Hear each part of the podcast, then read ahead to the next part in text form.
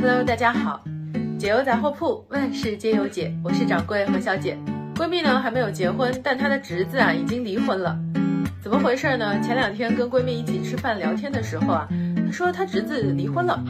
大家先别惊讶，闺蜜呢只是辈分比较大，她侄子比她还大一岁呢。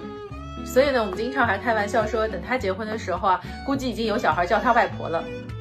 但是呢，她侄子结婚两年多，没等来叫外婆的小孩。连侄媳妇儿都没了。哎，那晓得伐？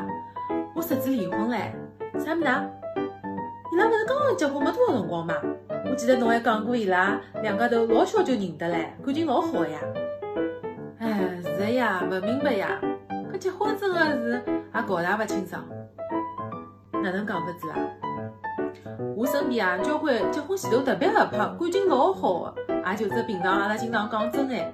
大多数哦，结婚之后没多少辰光就离婚了，反倒是啊一点看得来感情一般性的、不大得调的夫妻，倒是过得来蛮好，真的是搞不懂呀。其实啊，没啥好搞不懂的，因为大部分婚姻的基础核心又不是真爱咯，两个人能够互相的扶持过到一道呀。爱情好帮侬做家务不啦？好帮侬带小人不啦？好帮侬处理生活当中的眼鸡零狗碎的事体不啦？不来三的呀。其实啊，伊拉离不离婚，基本上帮真爱不搭界呀，只不过是输拨了生活。唉，毕竟呢，再深刻的感情也抵不过生活的一地鸡毛。而且呢，婚前越是真爱的，越容易离婚。为什么呢？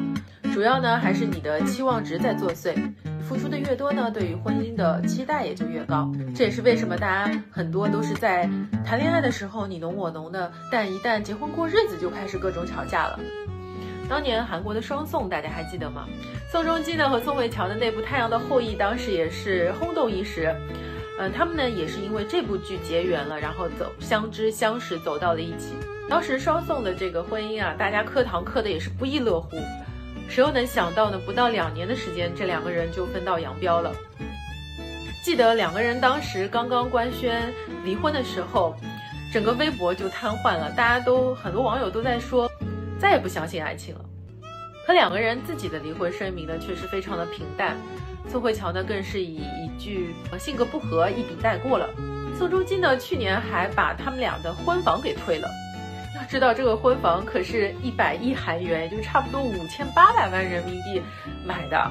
哎，也不知道这个宋仲基是跟宋慧乔过不去呢，还是跟钱过不去。其实呢，你最终是选择嫁给爱情，还是选择平淡的生活？都是你自己的选择，其实呢是没有什么好坏之分的，但重要的是你知道自己到底想要的是什么。你总不能只想要帅哥不想要生活吧？那日子没有办法过来。毕竟啊，整天那种风花雪月般的浪漫的生活，只有在偶像剧里面才有。现实的生活呢，更多的是夫妻过着过着就变成了室友。再好的感情呢，也会逐渐被生活所磨平，趋于平淡。那经营的好吗？大家携手共进。经营的不好啊，就只能就地拆伙了。解忧杂货铺，万事皆有解。我是掌柜何小姐，我们下期再见。